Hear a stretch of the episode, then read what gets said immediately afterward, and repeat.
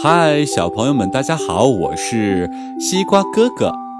今天要给大家讲的故事是《花朵乌龟》。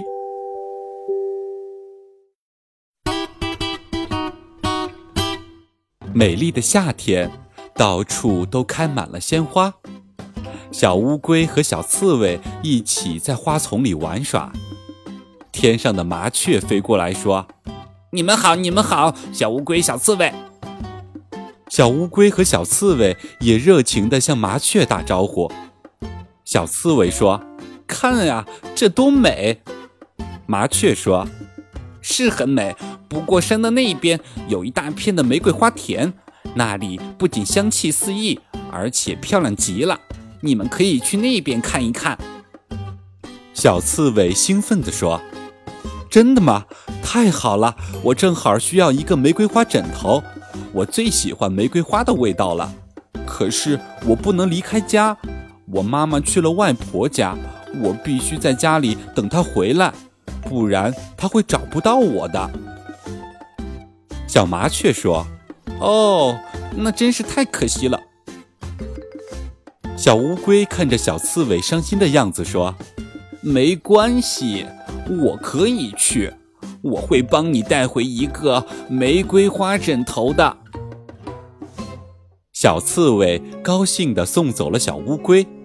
小乌龟爬呀爬呀，从夏天一直爬到秋天。等小乌龟来到玫瑰花田的时候，所有的玫瑰花都凋谢了，只剩下枯黄的叶子。小乌龟伤心地看着地上的泥土和种子，小乌龟心想：“这下可怎么办呀？哪里有漂亮的玫瑰花呢？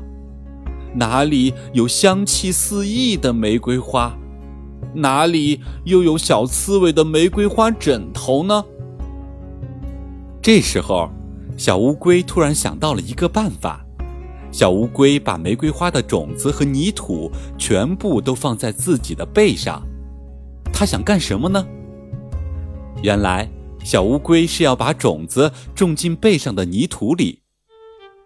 小乌龟驮着泥土和玫瑰花的种子爬回了家，从冬天爬到了春天，背上的玫瑰花种子发了芽。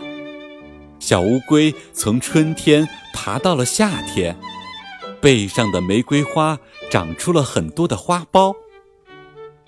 小乌龟爬呀爬呀，最后爬到了小刺猬的家门口。小刺猬打开门，看到了一个长着玫瑰花的乌龟。玫瑰花开放了很多的花朵，漂亮极了。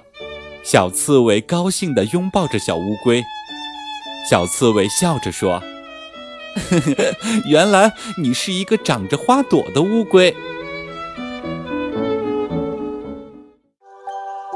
好了，小朋友们，今天的故事就讲到这里了。